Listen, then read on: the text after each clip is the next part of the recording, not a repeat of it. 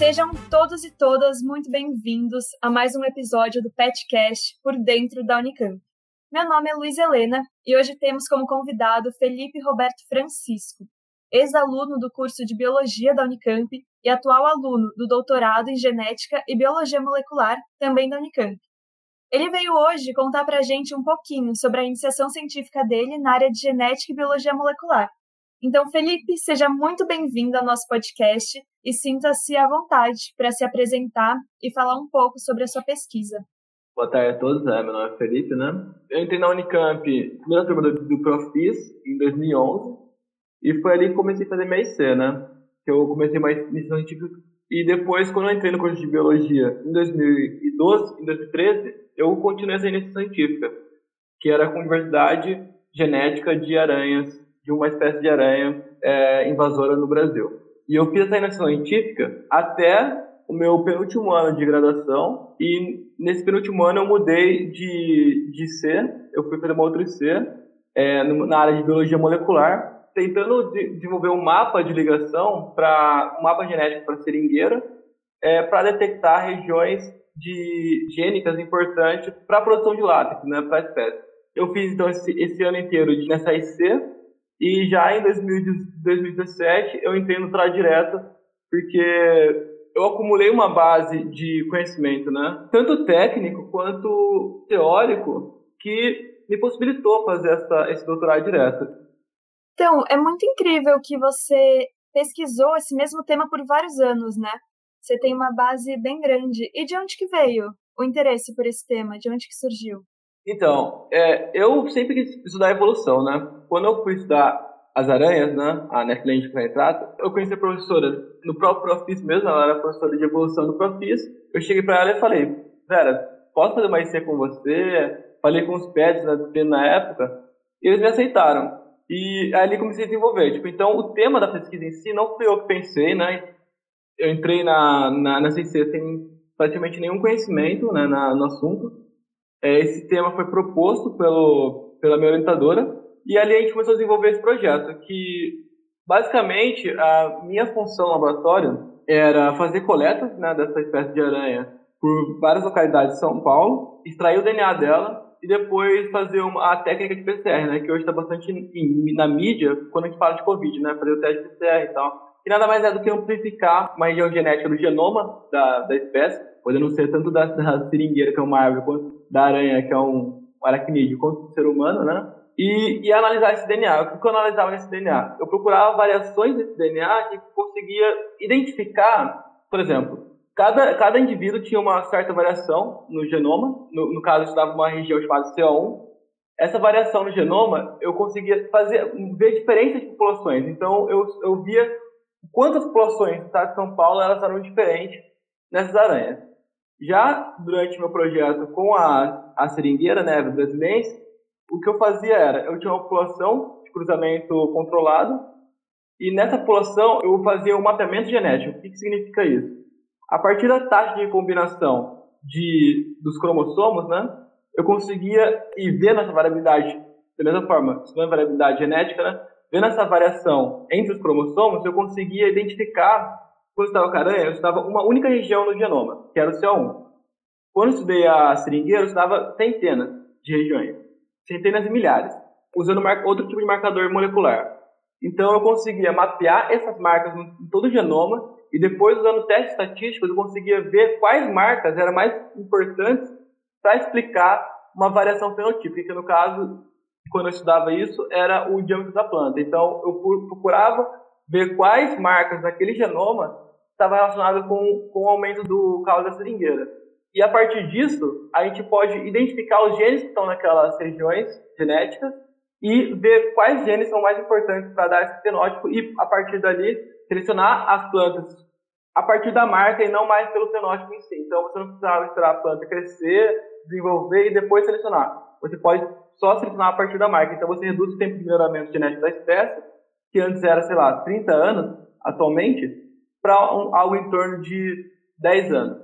Então era esse o essa foi a minha segunda IC. Mas esse primeiro IC foi justamente isso, olhar só a diversidade genética das populações de aranha. Nossa, Fê, isso é muito, muito incrível. E eu vi que a sua pesquisa ela tem um caráter muito teórico quanto prático, né? E como foi para você fazer essas duas etapas, né? Como que foi a parte teórica, a parte prática? Você foi até essas plantas? Como que foi isso? Quando eu não tinha nenhuma experiência, né? Que no caso foi quando eu estava aranhas, porque assim, eu era do Profis, né? Eu não tinha nem muita experiência teórica nem prática no caso, né? Então foi ali que comecei a fazer isso. Quando eu entrei no laboratório, eu, tipo, no início eu achei que eu não ia dar conta, né? Tipo, ah, tinha muita dificuldade, tanto com o manuseio dos instrumentos, né, dos laboratoriais, assim como com a parte teórica que eu tive que estudar bastante. E foi muito importante isso, porque assim, a gente, né, no meu caso específico, num, eu, eu via ah, um cientista, nossa, o cara tinha que saber tudo, tinha que entrar no laboratório sabendo, o cara tinha que ser o maior especialista naquele assunto, e eu achava que tinha que ser assim também. Eu, eu ficava muito frustrado algumas vezes quando eu conseguia fazer uma coisa, tipo, pedir ajuda. Porém, a partir do momento que eu comecei a ver que a ciência é feita em grupo e não individualmente, é, eu comecei a pedir ajudas até o momento que comecei a ajudar as outras pessoas também. Então, eu tive muita dificuldade no início, principalmente em, com essa parte teórica e instrumental, que ao longo do tempo foi, é, foi dissolvendo e eu vendo que isso é normal. Até hoje, inclusive, mesmo acabando o doutorado, eu percebo que eu não, não sei tudo, eu não tenho, eu não tenho obrigatoriedade de saber tudo também. É, um laboratório, como qualquer pesquisa, ela é feita em grupo, né? Então, a gente deve trabalhar em grupo. Então, ah, se eu tenho uma dúvida, por exemplo, no meu trabalho, na minha tese, eu vou lá e pergunto, assim como eu fazer no meu, no meu, no meu IC.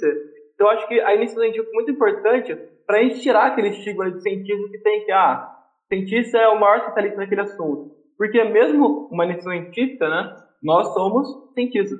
E não é porque eu estou ali fazendo ciência numa universidade do porte da Unicamp que eu tenho que saber tudo daquele assunto. Então, é, eu percebi que a ciência ela é feita em grupo e toda a minha dificuldade, toda a dificuldade que eu tive, eu pedi ajuda, né? E eu acho que foi assim que eu construí os meus, os meus obstáculos, né? Principalmente na parte teórica e etc. Sim, e você também falou é, que você vê o genoma e o fenótipo da seringueira e da, de uma espécie de aranha. Qual que é a relação entre essa espécie da aranha e a seringueira? Hoje em dia, essas são duas pesquisas totalmente diferentes, né? Uma que eu fiz em um laboratório, outra fazendo em outro laboratório. Mas é, eu, quando eu olho para essas coisas, tanto para pra aranha quanto para a seringueira, são espécies totalmente diferentes, eu não estou olhando a espécie em si, né? Não estou olhando a seringueira ou a aranha. É, eu estou olhando o DNA dela. São duas espécies diploides, né? É, a seringueira muito mais complicada pelo tamanho do genoma, pelo número de duplicações do genoma e tudo mais. Porém, o modelo genético é o mesmo, né? Por mais que eu olhe espécies distintas, a genética ela funciona da mesma forma, tanto entre a aranha quanto entre a seringueira. O que eu olhava na aranha era a diversidade genética da espécie. O que eu olho na, na seringueira, eu trabalho com a diversidade genética para produzir modelos hoje, né, no doutorado, para produzir modelos estatísticos para fazer uma, um melhoramento mais eficiente eu vejo assim que a genética é igual para os dois. Então, o que eu aprendi no, com as aranhas, eu levo para a seringueira também. Então, são coisas correlatas no sentido de que o, que o DNA, que a herdabilidade das coisas, elas funcionam de forma semelhante, independente da espécie. É lógico que tem algumas alguns nuances que devem ser analisados de forma diferente, tá? Mas basicamente é, as leis de Mendel funcionam igual para as duas espécies. Sim, faz sentido. E conta pra gente alguns dos resultados que você viu com essa pesquisa, o que, que você pode concluir com isso, o que, que você observou. Com o trabalho das, das aranhas, né, lá no início, quando eu fazia essa minha os resultados que eu tive foram bem, bem básicos, né? Porém, o, acho que o resultado mais importante foi o meu aprendizado, né? Porque quando estamos numa, numa científica, assim como estamos no mestrado, no doutorado, nós ainda somos alunos, né? É, o que eu obtive de, de resultados com, a, com, as minhas aranhas lá? Eu encontrei um número de haplótipos é, muito parecido com espécies nativas, então mostra que as aranhas que é, são aranhas é, invasoras, né, exóticas, elas conseguiram né, se estabelecer muito bem no país e não tinha uma, uma diferença muito, muito grande entre as populações. É, não foi um resultado assim, ah, nossa, que resultado, vamos fazer uma publicação aqui importante. Não foi isso. Porém, o, o aprendizado que eu tive é, ao longo desse tempo na, durante, na científica foi muito importante na minha formação como biólogo, como cientista, né? Me possibilitando, inclusive, é, fazer né, um doutorado direto. E uma coisa que eu aprendi muito durante a iniciação científica é ser é, resiliente, né? É ter uma certa flexibilidade, uma capacidade de aprendizado rápida. Por exemplo, eu quando entrei na, na iniciação científica, eu praticamente não mexia nem no Facebook, né? Computador, assim, bem básico, pacote Office, muito pouco internet e tal. Aí, assim que eu comecei a iniciação científica, a gente começou a ter que trabalhar com análise de dados, né? E usar o computador, fazer análise de dados em programas é, específicos. Quando eu trabalhava com as aranhas, eu comecei com programas mais básicos, né? programa normal de computador. Já quando eu comecei a trabalhar com as seringueiras, eu tive que usar, analisar mais dados. Então, eu analisava dados em escala de milhares e milhões. Nisso, eu precisava começar a aprender a mexer em linguagem de programação, quando foi quando eu comecei a programar em R. Então ali eu comecei a perceber que, não é porque eu me formei como biólogo que eu vou só mexer no animalzinho, na plantinha, sair DNA. Não, que eu tinha que usar a ferramenta, que no caso é o computador, que a, a maior parte da minha pesquisa hoje eu faço na frente do computador. Inclusive, né, você perguntou sobre como eu vou para o campo coletar. Eu nunca, no meu doutorado, por exemplo, eu nunca coletei é, a, a planta em si, seringueira. Nunca fui lá e peguei. Eu só trabalho com dados. Diferente de quando eu fazia, quando eu trabalhava com aranhas. Eu ia lá, pegava as aranhas e tal. Hoje em dia, eu só trabalho com dados. E eu acho que a biologia, como um todo, está mudando para esse lado, de trabalhar com dados públicos, porque temos muitos dados públicos, então a gente não precisa ficar extraindo DNA, gastando dinheiro com isso, gastando dinheiro com fenotipar, a gente pode pegar é, o que já tem disponível e analisar aqueles dados, que são muito ricos e ainda não foram extraídos tudo. Então eu acho que uma das coisas que eu aprendi durante a minha científica, que eu achei muito importante, foi isso, foi você estar aberto né, a, novos, a novos aprendizados. Por exemplo, uma linguagem de programação. Eu acredito que hoje quase todo mundo que está entrando na pós-graduação está é, tá começando a mexer com linguagem de programação, desde as ciências humanas né, até as ciências exatas, que já usavam há muito tempo. Sim, totalmente. Esse negócio da programação faz muito sentido. E você acha que essa programação que você nunca tinha mexido antes, que você começou durante a sua iniciação científica, foi uma dificuldade para você? Foi um obstáculo assim de início? É, eu acho que essa parte foi a mais complicada, porque realmente, porque assim, a parte laboratorial, quando você está lá na bancada, o que você faz é basicamente uma receita de bolo, como a minha orientadora falava. Olha, está aqui o protocolo, segue esse protocolo, você vai ter o resultado. Ah, você não vai ter o resultado 100%, é como fazer um bolo. Você vai primeiro, você vai ter um resultado ruim, depois você vai, vai mexer numa, na, numa partezinha ali da receita, melhorando, vai procurar na literatura o que mexer, né? Até que você vai ter um resultado bom. Já quando você vai para análise de dados, que eu acho que é a parte mais complicada e a parte que a gente precisa de uma certa uma base teórica, né? E quando você vai lá analisar os dados é, usando essas linguagens de programação, que é, é uma coisa bastante complicada, principalmente para gente, para mim que fiz biologia, né? Não fiz nada na, na é, exata. Sentar na frente do computador e aprender a programar foi uma, um grande desafio. Eu lembro que no início você vai ter um desafio para você, porém vai ter, vai ter pessoas que vão, que vão contribuir ali, vão te ajudar. Então eu tinha, eu tive muitos colegas no laboratório que na época, quando eu era iniciação científica, o pessoal estava no, doutorado, hoje em dia são, são pós-doc.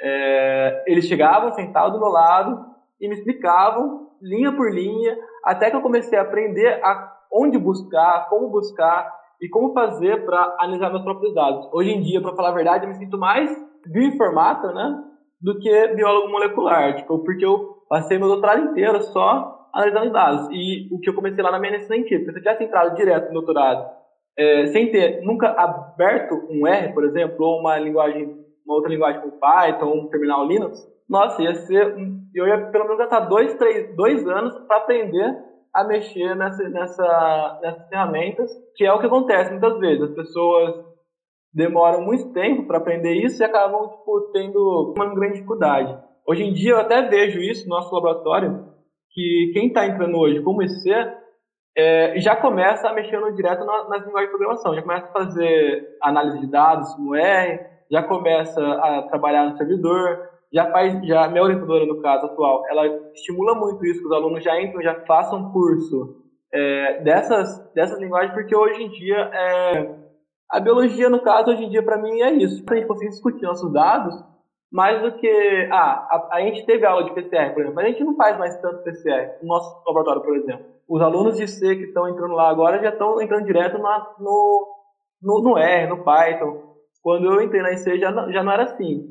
É, eu entrei fazendo é, PCR. Hoje em dia eu nem faço, nunca fiz né, meu doutorado no PCR, por exemplo. Assim como os alunos que estão entrando agora na IC, eles já começam ali, eles aprendem a fazer um PCR e tal, mas assim, é mais é, análise de dados, porque eu acho que o futuro é esse. E como eu vejo acontecendo, assim, né, é, essa mudança está tá acontecendo bem rápido.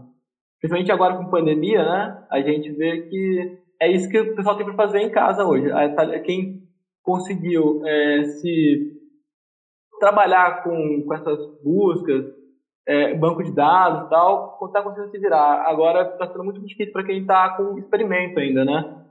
Eu vejo isso hoje com colegas que está tendo grande dificuldade de fazer experimento. Nossa, eu imagino. Como a programação e a biologia, elas estão muito ligadas, né? Tem que ter esse conhecimento. E, e Fê, voltando agora um pouco para a seringueira. Assim, de onde você começou até onde você concluiu sobre essa seringueira? O que você pensava sobre ela antes? É, durante a IC, a gente começou a trabalhar, já, já nosso laboratório já vinha trabalhando com mapeamento de seringueira já há muito tempo, e eu peguei então uma, uma pesquisa já em andamento. Então, minha contribuição foi é, ajudar a construir um mapa de uma, da seringueira, porém, nossos dados naquele momento, é, eles não estavam tão bons para fazer o que a gente queria fazer. A gente é uma população pequena. Então, mas tudo bem. Como acho que todo mundo faz ciência, né? Vê isso, a gente tem todas as ideias lá. Ah, vamos chegar, vamos fazer isso, mas na hora que vai fazer, vê que não é bem assim, a gente tem que mudar a estratégia. Então, isso foi importante. Durante a IC, eu comecei com uma estratégia, né, achando que ia funcionar. Porém, ao longo do tempo, essa, essa ideia foi meio ficando defasada. Assim, ah, será um mapa, mapa de ligação era muito importante é muito importante até hoje, mas assim, há 10 anos atrás era muito significativo, era muito importante o mapa de ligação. Hoje em dia, com, com a tecnologia avançando de forma muito rápida, a gente novas tecnologias foram surgindo. Por exemplo, é, seleção genômica, você já vê a partir só do DNA delas quem que é melhor numa população. Então você não precisa ficar olhando de uma em uma. Além disso, para encontrar genes, que era o que eu queria fazer lá atrás, é uma ferramenta mais, mais, mais eficiente que é você fazer uma, um mapeamento chamado de WOS. Você pega todo o genoma da, da seringueira, você não quer saber de onde estão tá as marcas moleculares ou não, tipo, então, quando você faz mapa, você primeiro descobre onde estão tá as marcas moleculares, os marcadores moleculares no cromossomo da seringueira e depois você mapeia o QTL, né, no caso a característica. Quando você faz um DWOS, você pega as marcas todas sem mapear, assim como o fenótipo, né? junta tudo no modelo estatístico e você vai ver qual marca está relacionada com o fenótipo e você procura depois saber quais genes estão próximos daquela marca. É, então, durante a IC, a gente foi vendo essas dificuldades em construir esse mapa da população principalmente, e essas dificuldades foram tão grandes que, que foi uma justificativa para a gente mandar um projeto para a PES para fazer um doutorado direto.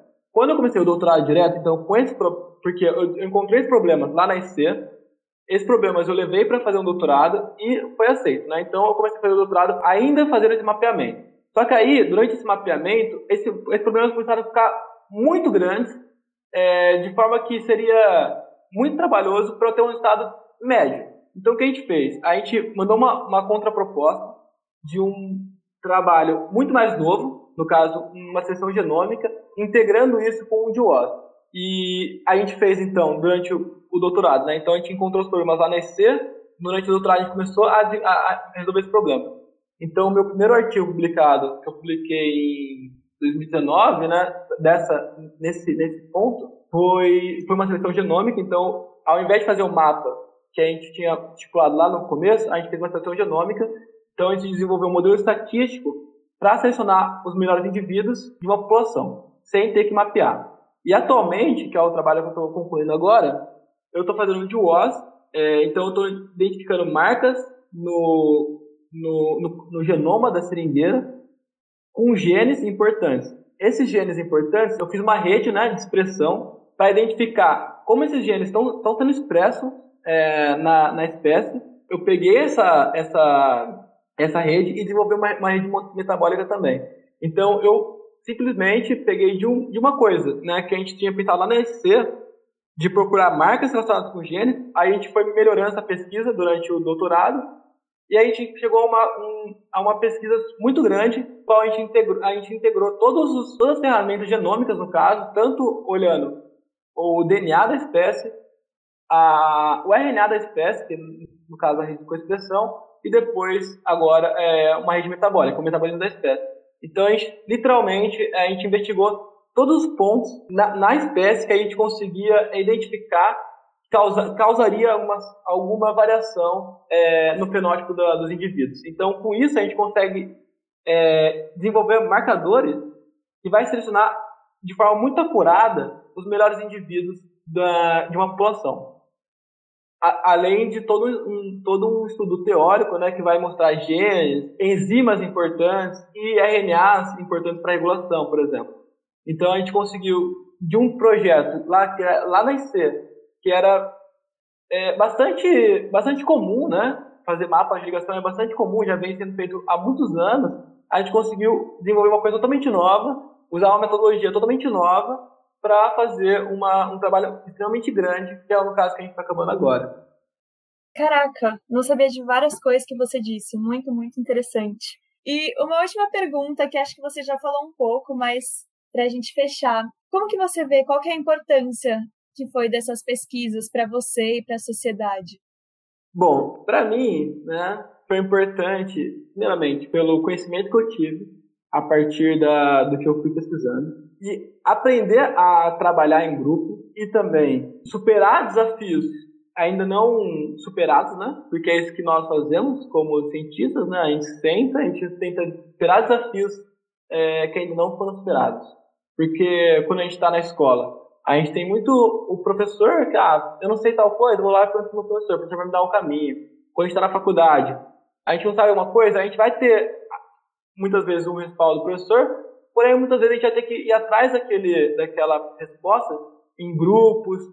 E quando a gente está numa pesquisa, a gente tem que fazer aquilo, mas de uma maneira muito mais restrita. Por quê?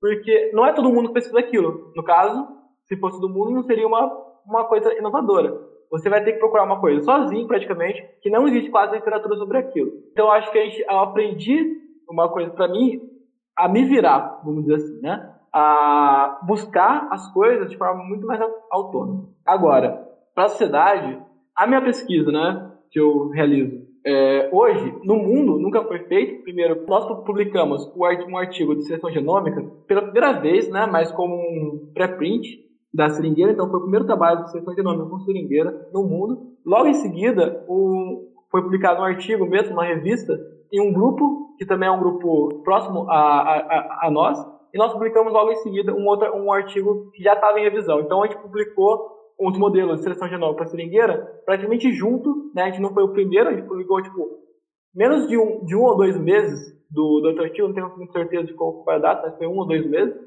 Então foi uma, uma coisa inovadora para a espécie, né? E uma espécie com grande importância econômica, né?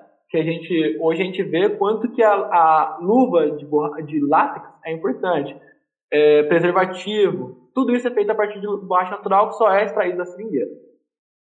Então, para a sociedade, eu acho que, que a grande importância é justamente essa, é como é uma inovação tecnológica. E também tem a, o conhecimento é, teórico que a gente obteve nessas pesquisas, é, encontrando genes importantes para a seringueira, encontrando é, regiões genômicas grandes, também tendo novas perguntas, é, porque a partir dessas, dessas, desses trabalhos nós fomos é, pensando em novas perguntas, então, ah, e se a gente começar a integrar essas metodologias, o que, que, que, acontece? Então, eu acho que para a sociedade foi justamente essa a, a grande, é, isso que trouxe de importância a sociedade.